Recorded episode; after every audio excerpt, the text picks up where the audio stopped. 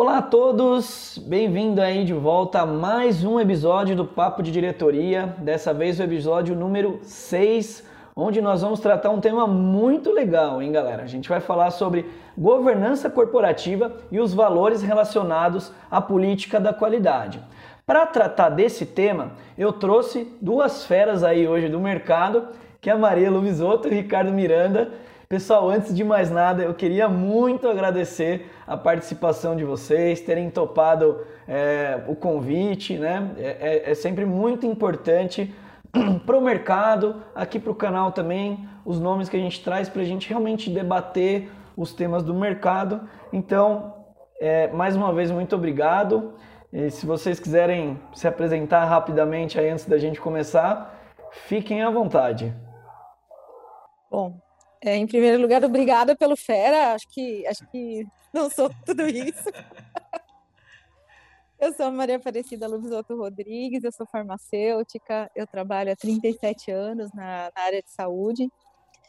Eu iniciei minha carreira na indústria farmacêutica e hoje eu sou diretora global é, da área de qualidade, assuntos regulatórios e HSC da BOME. A BOME é uma multinacional italiana e nós prestamos serviços de logística na área de saúde, exclusivamente para a área de saúde. Então, muito obrigada por essa oportunidade e obrigada pelo Fera. Boa noite. Não, não por menos, né? São dois é. feras mesmo. o Ricardo é, eu não sou não. Bom, fera não, né, Maria? Nossos 30 e muitos anos nos tornam ferinhas, pelo menos. E boa parte desses 30 e tantos anos dos dois é, lados, é. área de qualidade. É. Mas vamos lá, Lucas. Primeiro, obrigado, muito obrigado pelo convite. É um prazer grande estar com vocês hoje. A gente poder estar, entre aspas, debatendo com essa pessoa que eu quero há tantos anos, que é a Maria, que conhece muito de logística farmacêutica. Já tivemos altos papos ao longo dos Sim. anos aí. Muitos anos juntos, né, Ricardo? nova geração chegando, que é muito bom também. Joia, pessoal. Então, acho que é isso, todos devidamente apresentados. Eu vou só explicar a dinâmica para o pessoal que está assistindo, então. É, vai ser um bate-papo aí bem descontraído, de mais ou menos uns 30 minutinhos. E a ideia é a gente trazer, eu trazer as perguntas aqui, passo para um dos convidados, depois o outro convidado traz a réplica. Então, bora lá começar, gente? Vou Vou entrar aqui então. É, a primeira questão que eu, que eu queria trazer, debater um pouco para a gente realmente estressar esse tema, é o impacto assim. Muitas vezes as pessoas têm como visão que a governança corporativa deve tratar apenas de questões econômicas, comerciais da, da, da companhia, né, de um modo geral. Mas trazendo para ênfase ali das políticas da qualidade, qual a influência, na opinião de vocês, aí, na visão de vocês, que uma boa governança pode ter na empresa, né, nas companhias, de uma maneira geral? Eu trago para a gente começar a discussão, eu jogo essa primeira pergunta aí para o Ricardo, aí depois eu passo para a Maria. Vamos lá, gente. Acho que o primeiro ponto é a gente definir governança corporativa. Tem uma série de definições. Uma das, uma das que eu mais gosto é que governança corporativa é uma série de práticas, uma série de regras adotadas pela empresa com qual objetivo? Alinhar seus objetivos, determinar o modo com que essa empresa vai operar.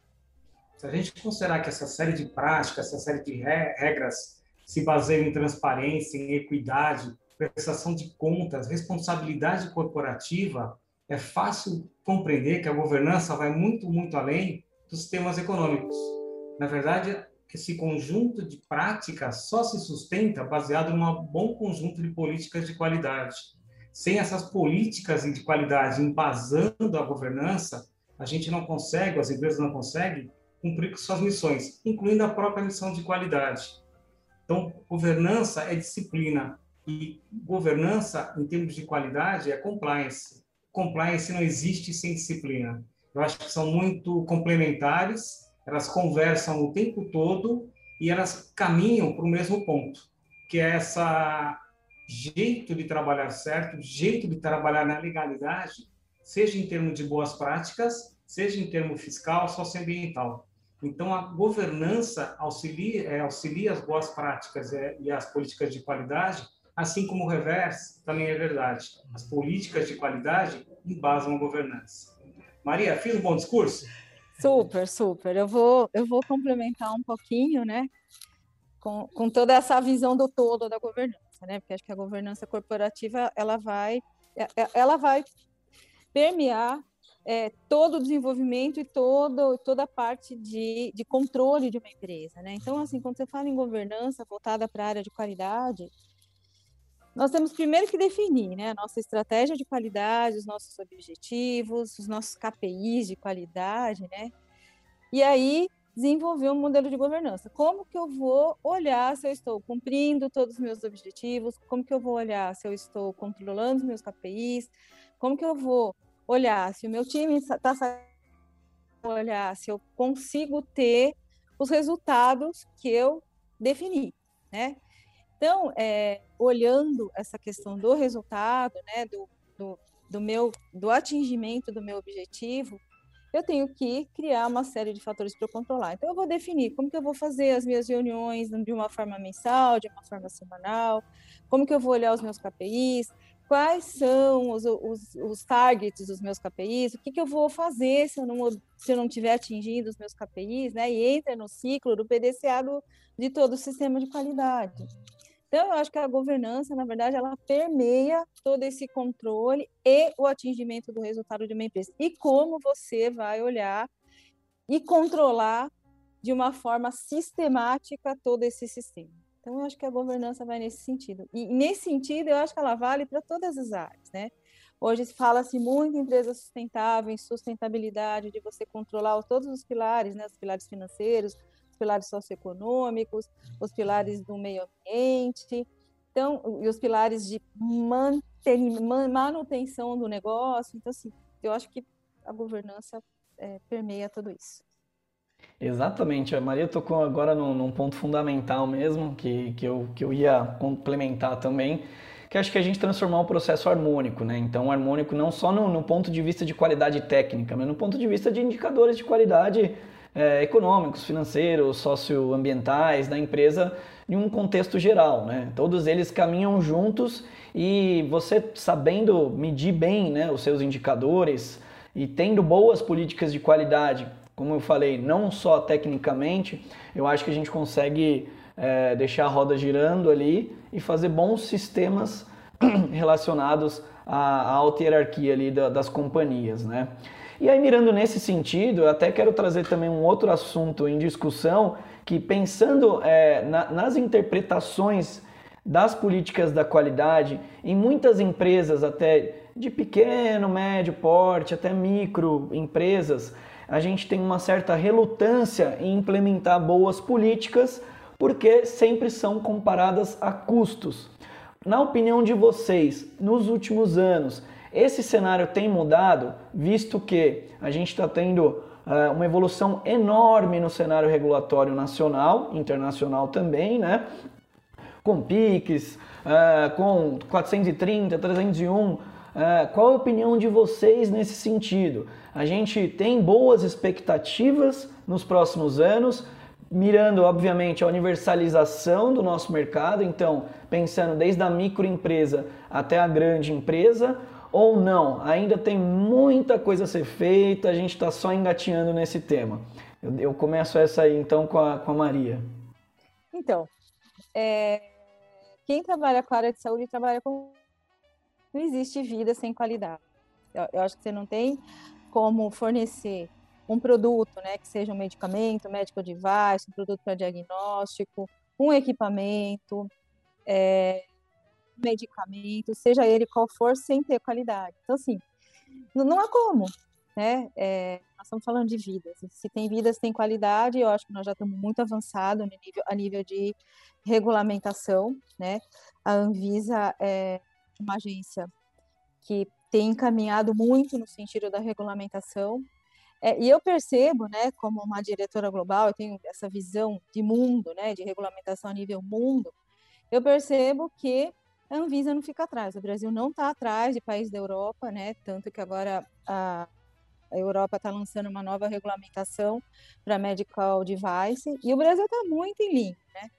É, e de uma certa forma, as agências reguladoras elas estão muito em linha entre elas e, E nós temos um nível de qualidade, né? Eu acho que só tem melhorado e acho que cada vez mais a, a, a barra está subindo. E eu fico muito feliz, né? Porque a partir do momento que você sobe essa régua, que você tem esse mercado super regulado, né? Que você tem que ter esse padrão de qualidade, nós farmacêuticos temos trabalho, né? Então, assim, eu, eu acho que isso é uma coisa muito boa e cada vez mais o paciente, que é o consumidor final, ele vai ter qualidade do que ele vai estar recebendo. Né? Então, assim, que bom, né? Viva que a gente tem toda essa regulamentação e todo esse processo de qualidade. Né? E eu sou, sou suspeita para falar, né? Eu acho que é, é, um momento assim, acredito que nem sempre foi assim, né? É, o mercado evoluiu muito nos últimos anos, mas acho que tem espaço ainda para para muita evolução, né? Concorda, Ricardo? Não. Então, eu pego até um gancho na sua fala, né? Acho que tem, tem dois fatos e ninguém duvida. Primeiro que nas últimas duas, nas últimas duas décadas, assim, a indústria de ciências da vida, incluindo a farmacêutica, que eu e a Maria trabalhamos aí por mais de duas décadas, evoluíram demais, evoluíram muito. É verdade. A gente conhece hoje é totalmente diferente do que a gente conhecia 20 anos atrás. Isso é um fato. Outro fato que a gente encontra em inúmeros trabalhos, inúmeros artigos, provando que o custo da não qualidade sempre é muito superior a qualquer custo que a gente acredite a qualidade. Especialmente quando a gente enxerga a qualidade no sentido mais amplo, a qualidade no sentido de melhoria contínua e gerenciamento de riscos, que é justamente o enfoque moderno que a Maria estava comentando com a gente, né, que é o enfoque do PIX e que a Anvisa segue, uh, e que promove de verdade essa qualidade de modo saudável, de modo economicamente viável, pensando no paciente. E, na minha opinião, hoje, claro que existem várias empresas que ainda concordam que qualidade é um bom investimento, que essa visão de qualidade do modo amplo é um bom investimento. Mas, para mim, é uma questão de tempo, de muito pouco tempo, para que essas empresas se modifiquem e passem a seguir o mesmo caminho das empresas líderes, que prezam a qualidade, que investem na qualidade e abandonar aquela ideia que a gente tinha um tempo atrás, que qualidade é uma área. Qualidade é uma cultura, que tem que ser construída, mantida, nutrida por toda a organização, desde o CEO até a pessoa mais iniciante na, na pirâmide hierárquica. Para mim é tempo, Lucas, para mim é tempo, Maria. Tenho certeza que tanto eu quanto a Maria, apesar de já termos muitos anos na área, a gente vai conseguindo ver isso implementado. Só Desde 37, aquela... né, Ricardo? Desde aquela empresa pequenininha, que tem uma jornada maior, até aquela empresa multinacional bem estabelecida com padrões rígidos ao redor do mundo. Uhum. Né? A gente já viu muita modificação e eu acredito que a gente vai conseguir ver esse passo maior da modificação nos próximos dois, três anos. É, eu acredito também, concordo bastante. O, o que a gente está vivendo agora, esse, nesse exato momento, é um processo de seleção natural, acredito, né?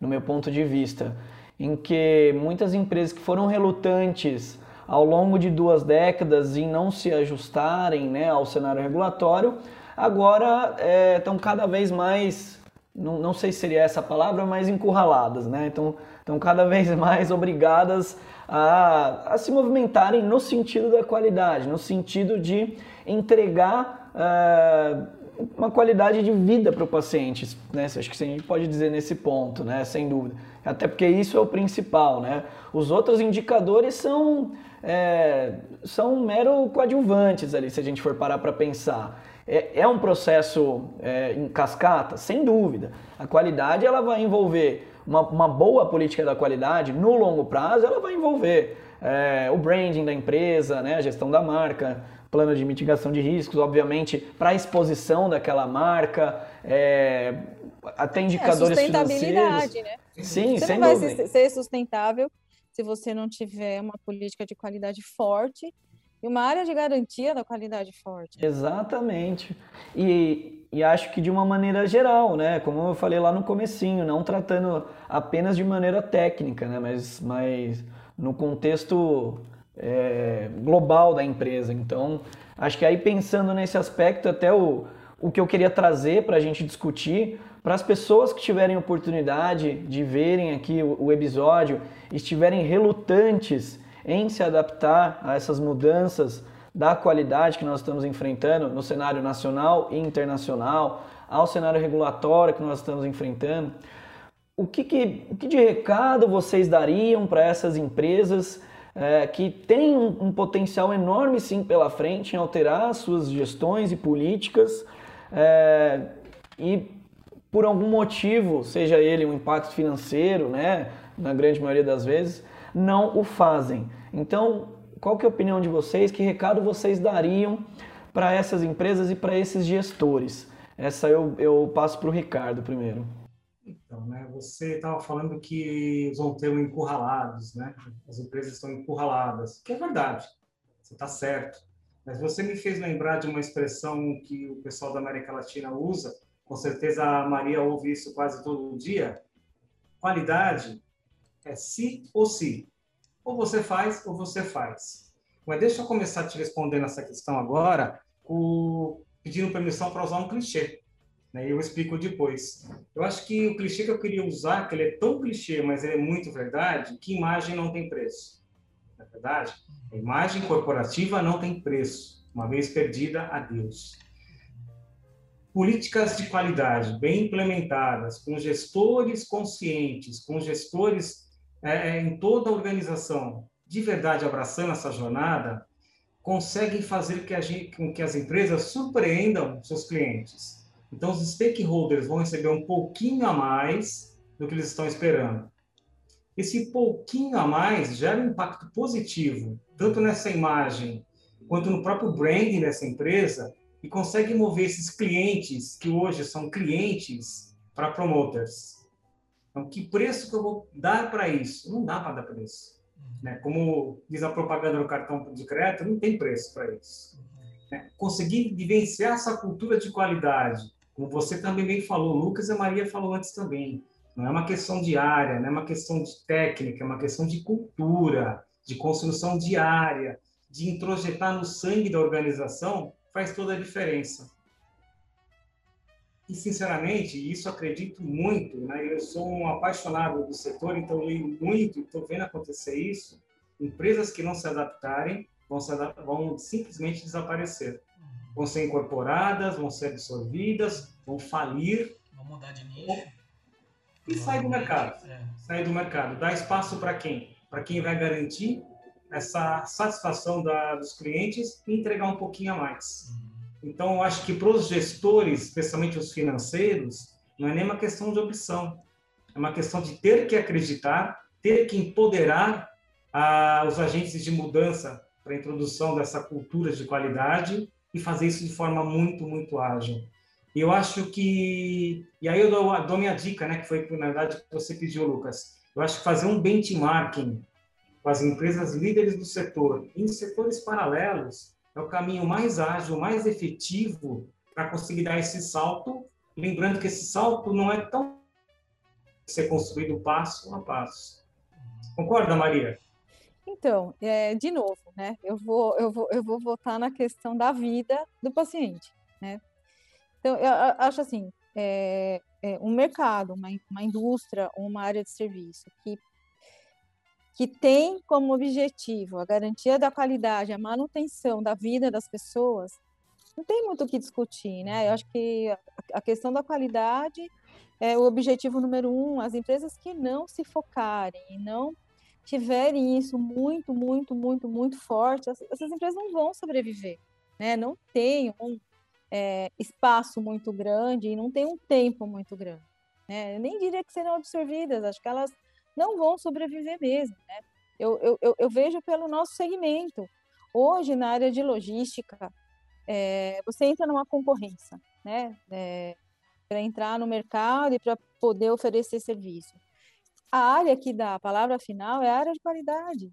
Não é mais a área comercial, não é a área financeira. A, a palavra final é a palavra da área de qualidade. Nenhuma empresa vai querer ver sua marca é, com risco no mercado. Ninguém, ninguém vai querer ter, correr riscos, né? Assim, é, é muito sério porque nós estamos falando em vidas. Não tem muito o que falar, né? Ou faz, ou faz, ou se adequa, ou se adequa. Não tem outra opção. Concordo, concordo plenamente. É, um ponto que eu, que eu gosto aqui, eu acho que esse é, é, é, é o nosso papel, eu gosto de estressar para a gente pensar nesse aspecto uh, da ponta final, né? Então, é, obviamente, as novas implementações estão vindo, solicitações, 430 e 301, né? Veio aí, a gente viu o impacto que ela está gerando no mercado. Ano que vem, rastreabilidade, então a gente vai precisar debater bastante esses temas, né? E chegar lá na ponta final. É legal, tudo isso que a gente está conversando é maravilhoso, é, é, é, excelência nos nossos processos, é manutenção da qualidade.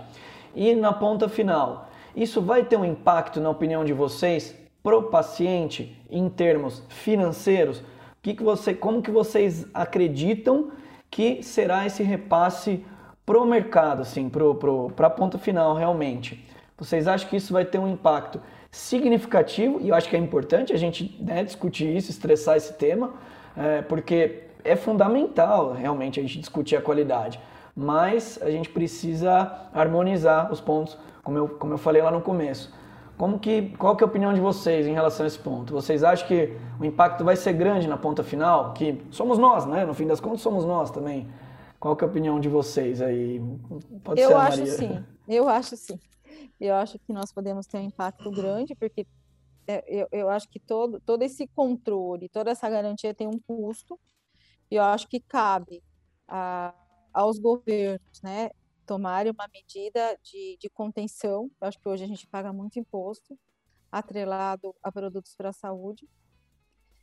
Eu acho que é uma discussão muito ampla, né? Mas que eu acho que a sociedade tem que iniciar e eu acho que tem que ter uma intervenção aí governamental para amenizar esse custo, né? Porque hoje acho que a gente já está sendo bastante onerado em todos os aspectos, mas que com certeza vai ter um custo atrelado, vai. Sim. Não tenho dúvida disso. Acho que tem que ser uma conversa muito ampla entre o setor, né? Sim, com certeza. varejo, fomentar a discussão também. Sim, sim. Muitos casos, às vezes, é, reduzir um pouco de margem. Não sei, a gente vai sim, ter que encontrar certeza. um denominador comum para esse ponto, né? Mas que vai, vai ter, não tem, sim, não tem como é. não ter. É, acho que o Ricardo pode falar melhor que eu nessa parte de, de, de insumos de cadeia de frio, que é um exemplo. Né? É. Os insumos de cadeia de frio, para você garantir uma cadeia de ponta a ponta, você vai ter um incremento de custo altíssimo, não tem como não ter. Né? E as empresas vão ter que absorver e vão repassar, com certeza. Sim, sim. Não tenho dúvida disso. É. O que, você acha, Ricardo? Concorda? Com certeza concordo. Acho que a gente tem, tem sim que repartir essa conta entre todos os elos. Uhum. É, mas eu vou, vou pensar um pouquinho, vou me permitir pensar um pouquinho diferente. Tá? Tudo que foi falado agora está muito certo, mas vou pensar um pouquinho, vou pegar um outro, outra faceta, melhor dizendo. Vou pegar dois lados. Hoje eu estou trabalhando na área de cadeia de frio. É verdade, isso tem um custo, a gente vai ter que repassar esse custo de alguma forma. Mas alguém tem ideia de quantos bilhões se perdem por ano por excursões de temperatura no mundo? São mais de 40 bilhões de dólares no mundo por ano. Será que se a gente minimizar essa perda, a gente não consegue repor boa parte do investimento? Uhum. Isso deixa como pergunta. E vou pegar agora duas, dois pontos que o Lucas tocou, porque ultimamente eu estou falando muito de cadeia do frio, então vou permitir falar de outras paixões. É, um são as novas tecnologias e outra a rastreabilidade, serialização rastreabilidade.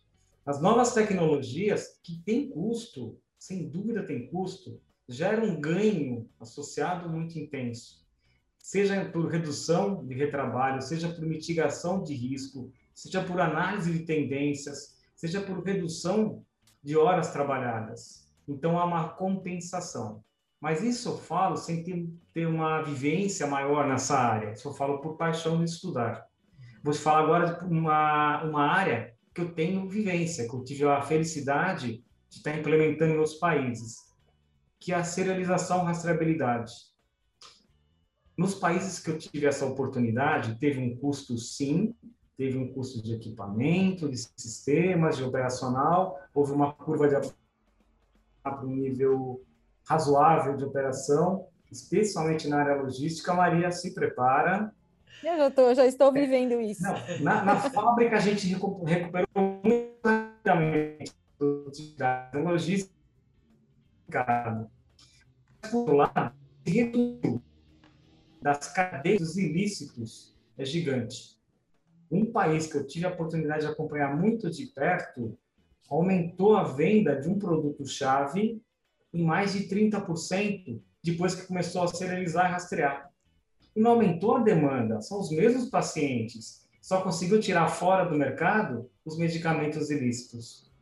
Então, lá atrás, eu tinha muito medo desse custo. E eu imaginava exatamente assim: todo esse custo vai parar na farmácia. Quem vai pagar isso sou eu e as outras pessoas como eu que precisam de medicamentos. Quando a gente começou a fazer continha e recuperar a produtividade, a gente viu que não. Que na verdade esse custo ele existe, existe sim, mas ele vai ser compensado por outras formas, especialmente nessa eliminação de drogas de medicamentos ilícitos e na segurança que ele traz, a simplificação de outros mecanismos que você é obrigado a manter sempre é, exercitando, sempre pronto em caso de necessidade. Um bom exemplo é o recall. Então, todo um recall que é tão trabalhoso, existe tanta gente por tanto tempo, você faz quase que de forma automática, quando você tem rastreabilidade, bloqueia é, os números seriais no mercado farmacêutico. Eu sou um apaixonado por tecnologia, sou apaixonado por, por tudo que está chegando e vai continuar chegando por muito tempo, e a gente está vivendo essa mudança.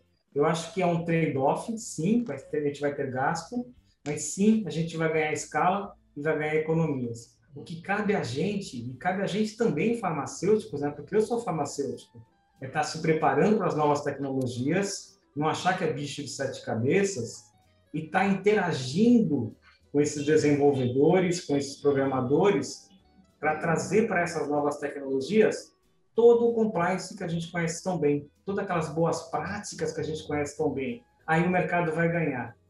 Preciso é, como a Maria bem salientou, que todos, todos, todos, incluindo o governo, reequilibre esses gastos, consiga minimizar o que for possível para que o mercado progrida e a população não sofra. Uhum. E aí eu acho que para a gente então, para a gente encerrar exatamente com isso que o Ricardo comentou, é, fica, fica o pensamento do seguinte: o que, o que nós precisaríamos fazer é trazer mais à tona debates de novas tecnologias com indicadores de performance e conceitos de farmacoeconomia, para a gente conseguir incrementar isso nos nossos sistemas, nas nossas produções, nos nossos métodos, né? E ter implementado isso com uma cultura com os nossos colaboradores, né? E aí é exatamente essa cereja do bolo que eu queria deixar para o final, para saber a opinião de vocês em relação às novas tecnologias, com tudo isso que nós conversamos, para os, o, os métodos de treinamentos que nós temos hoje em dia. Então, pensando novamente em mitigação de riscos e planos de auditoria. O quanto vocês acham, é, quais tipos de tecnologia a gente pode esperar para trazer esse, esses indicadores que nós conversamos? Então, é, analisar os conceitos de farmacoeconomia, né? pensando em saving, obviamente, é, pensando no contexto, então, das novas tecnologias para o mercado e pensando em, óbvio, aumento de produtividade aí para os nossos colaboradores. O que, que a gente pode esperar num cenário então é, pós-pandemia, até num, num, médio prazo aí? O que, que vocês acham, Maria? Então, é, eu vou te dar um exemplo meu de anos atrás, quando eu iniciei a minha pós-graduação. Eu, eu, li um artigo que o professor nos deu um artigo que era assim: o futuro do marketing, o marketing do futuro, que falava do e-commerce. Eu olhei aquilo e falei, nossa, isso não vai acontecer nunca, né? As pessoas não vão nunca comprar roupa, comprar sapato pela internet, isso é uma loucura. Assim, um ano depois, explodiu. O e-commerce explodiu. Então, o que, eu, o que eu quero dizer com isso é que eu acho que vai ser muito rápido, né? Eu, eu acho que essa digitalização ela vem muito rápida, né? Eu acho que a internet veio para ficar, né? A gente hoje tem utilizado muitos os é, os processos da internet para criar vídeos, para fazer programas interativos de treinamento, para fazer discussões abertas, para fazer brainstorming. E eu acho que a pandemia veio só reforçar isso, que tudo é possível e que você consegue utilizar toda essa toda a internet, toda essa digitalização para poder trabalhar cada vez mais.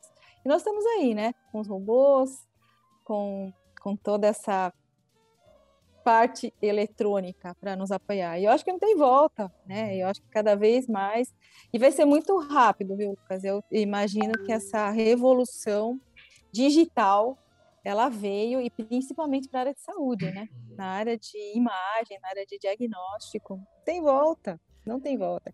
E lá na BOM nós já estamos utilizando toda essa parte digital, né? Estamos utilizando robôs, né, para fazer alguns controles, drones para fazer é, inventário de armazéns. Então, tem, não, não tem volta, né? Ou as pessoas se adaptam, ou nós mais velhinhos, né, Ricardo?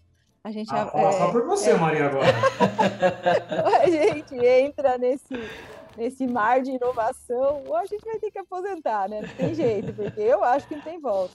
Yeah. É a minha opinião. Eu, eu, eu é, foram bons pontos você ter tocado em drone.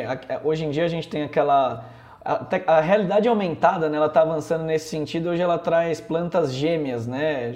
Óbvio, ainda está um pouco embrionário isso, mas é um dos métodos que eu acho que vai evoluir muito nesse sentido e a gente precisa é, discutir eles. E também é, é, a gestão de treinamento remoto por QR Code, por que não, né?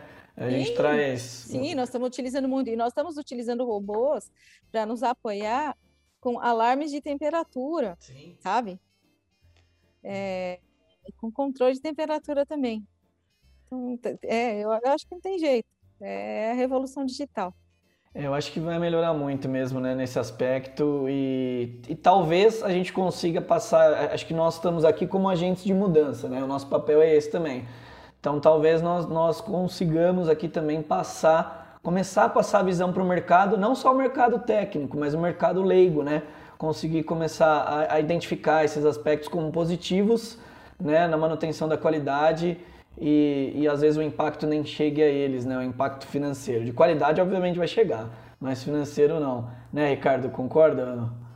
Concordo em 200%, 100% para cada um de vocês. É, e sim, né, eu acho que a gente tem essa digitalização muito importante e tem outro parceiro forte da digitalização que a gente às vezes até acaba esquecendo um pouquinho, que é a interatividade. Uhum a gente conseguiu mudar o modo de comunicar. Até pouquinho, pouco tempo atrás era um para todos. Uhum. Hoje todos conversam com todos é. praticamente de modo simultâneo. Isso é fantástico. Fantástico. fantástico. Eu concordo. Ficou muito colaborativo mesmo, né? Tive, o exemplo, a própria aula do Ricardo lá que a gente teve, né, Ricardo? Que foi, foi sensacional. A gente participou, foram as salas é, as salas segregadas ali. Então você traz, você permite com que a tecnologia é, traga esse, esse avanço aí da proximidade das pessoas que a pandemia nos tirou, né? E a, a gente consegue, é, eu não vou dizer ser como era, porque obviamente não é, tem as mudanças. A gente está falando com uma tela aqui, querendo ou não.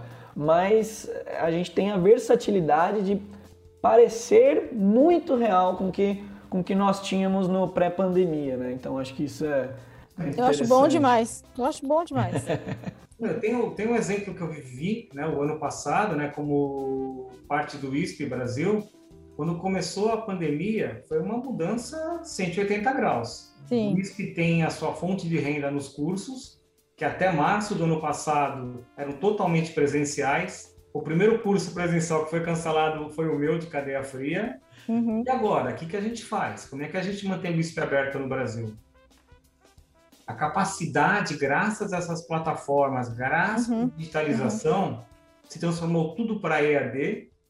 Foi um ano maravilhoso em termos de, de pessoas treinadas, uhum. de alguns milhares a mais, realmente milhares a mais do que a gente tinha no nosso, nosso histórico, de uma forma boa. Né? Uhum. Outro exemplo, os webinars, uhum. sabe? Uhum. Esse, esse, compartilhamento total de, de informações. Uhum. Agora, o meu próximo sonho, né, pensando como treinador, porque é magnífico, é justamente trazer a realidade aumentada. Uhum. Quando a gente puder treinar uhum. nosso pessoal, seja o operador, seja o diretor, com processos com de, de realidade aumentada, quanto que a gente vai estar agregando de sim, capacitação? Sim. Né? Nós, somos, nós somos todos adultos né? A gente, dentro da, da andragogia, sabe que a gente adulto precisa praticar. E nem sempre é possível praticar. Uhum. Como a Maria bem falou, a gente trabalha com vida, não pode pôr vida em risco.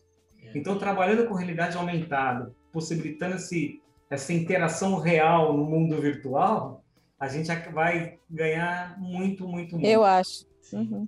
E outro ponto que você tocou, Lucas, aí vou usar meu, meu chapéu aí de, de fábrica, né, de tantos anos de fábrica, de qualidade, desenvolvimento, serviços técnicos, ou seja, muita vivência, né? Mas lembrem-se que eu e a Maria somos, somos bem novinhos.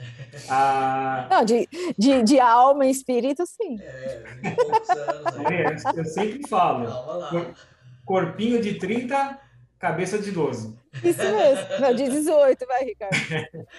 Mas falando sério, com as ferramentas de IoT, de internet das coisas, a gente com a capacidade de, de obter dados em tempo real, com as ferramentas de analytics, processando Uhum, todos esses uhum. dados e entrando no ponto que o Lucas comentou agora dos gêmeos digitais, isso é fantástico. A gente Fantástico. pode simular N vezes, identificar muitos riscos, mitigar esses riscos e Uhum. não transferir esse risco para o nosso processo, que pode chegar até no nosso paciente. Sem Uhum. dúvida. Um outro ponto, de novo, que para mim se tornou paixão nos últimos anos, é, são todas essas novas ferramentas. Sim. E, e eu acho que a gente é muito feliz, né? Mesmo pessoas experientes como eu, como a Maria, nós somos muito, muito felizes. A gente está participando de uma mudança, a gente não está lendo num livro de história. Sim. Uhum. A gente faz parte dessa mudança. A gente consegue associar esses conceitos que foram sendo adquiridos ao longo do tempo com essas novas tecnologias. Verdade que eu apanho, verdade que de vez em quando eu tenho que pedir ajuda para o meu filho, mas é bom, porque eu aprendo e consigo passar um pouquinho também. né? E por isso que é muito, muito bacana estar vivo, mesmo nessa pandemia. A gente está num momento de mudança fantástico. Sem E para nós, que somos todos profissionais da saúde, não importa qual a formação, desde que sejamos nessa área de ciência da vida, né, como a Maria falou, com muito sentido, da vida na- no ponto, no final da cadeia, é um momento muito único. É um momento que a gente se sente valorizado por um lado, Sim. É. se sente contribuindo para que isso passe, mesmo que seja por trás da- das cortinas, né? não estamos na linha de frente direto, e, e tem essa possibilidade de construir essa história. Né? Então, tenho certeza que todo mundo, não importa os, mais experientes, os, os jovens profissionais que estão começando agora, são muito felizes, porque tem essa chance, Lucas, essa chance de construir a história. Sim, sem dúvida. Senhores, acho que é isso. Foi, olha, um bate-papo muito legal em tão pouco tempo. Eu acho que dá pra gente marcar um- uma segunda rodada mais pra frente, fazer uma live, conversar realmente com, com, com mais calma mesmo, né? Uhum. Mas. E não esquece que eu e a Maria nós gostamos muito de vinho tinto, tá? Se for presencial, É, Opa, não, já, já vou deixar anotado aqui. Já vou deixar anotado um tinto. Qual que é a uva? ah, Ah. pode ser. Eu gosto do Malbec. Ah, então tá pronto. ótimo. Fechou. Meus queridos, muito obrigado, viu, pela participação, por terem topado é, entrar aí no, no evento, aí no Papo de Diretoria. A ideia é essa, é, é fomentar essas discussões mesmo com o mercado, todas voltadas é, no âmbito da tecnologia também, né? Então, estou trazendo diversos temas mesmo que são interligados à tecnologia. Eu acho que a gente conseguiu é, estabelecer bem esse cenário hoje. Muito obrigado mesmo. É, Imagina. Acho que, acho que, que deixamos um, legado bem interessante aí para frente para a gente debater os próximos temas. E acho que é isso. Também o canal está aberto para vocês, para sempre que quiserem, completamente à vontade, a gente fazer esses bate-papos novamente. Muito Eu obrigado. agradeço. é, eu que agradeço imensamente. Ricardo, sempre bom estar com você. É, querido. Parabéns pela presidência do ISP, viu? Obrigado. Feliz por você. Por nós, né? Você É. ajudou, você também ajudou muito na minha história. eu Nunca É, esqueci isso. meu amigo de anos. Lucas, obrigado, obrigado pelo convite, obrigado pela oportunidade, obrigado por possibilitar que a gente consiga dividir o que a gente acredita, né? E a gente, o que a gente acredita, sempre a gente fala com muito coração. E, e fica, fica o meu convite invertido. Fica o meu convite para a gente seguir com esse debate né, com pessoas ilustres, que eu, que eu adoro debater com a Maria, que eu acho que é muito bom. E muito bom tá, compartilhar isso de uma forma digital. Fica aí para quem, quem quiser, quando puder. Então é isso. Muito obrigado mesmo. A todo mundo que, que assistiu. Não deixa de curtir o vídeo, se inscrever no canal e compartilhar o conteúdo nas suas redes. É isso a todos, obrigado e até o próximo episódio. Um abraço. Valeu, tchau, tchau. Muito obrigada. tchau. tchau. tchau.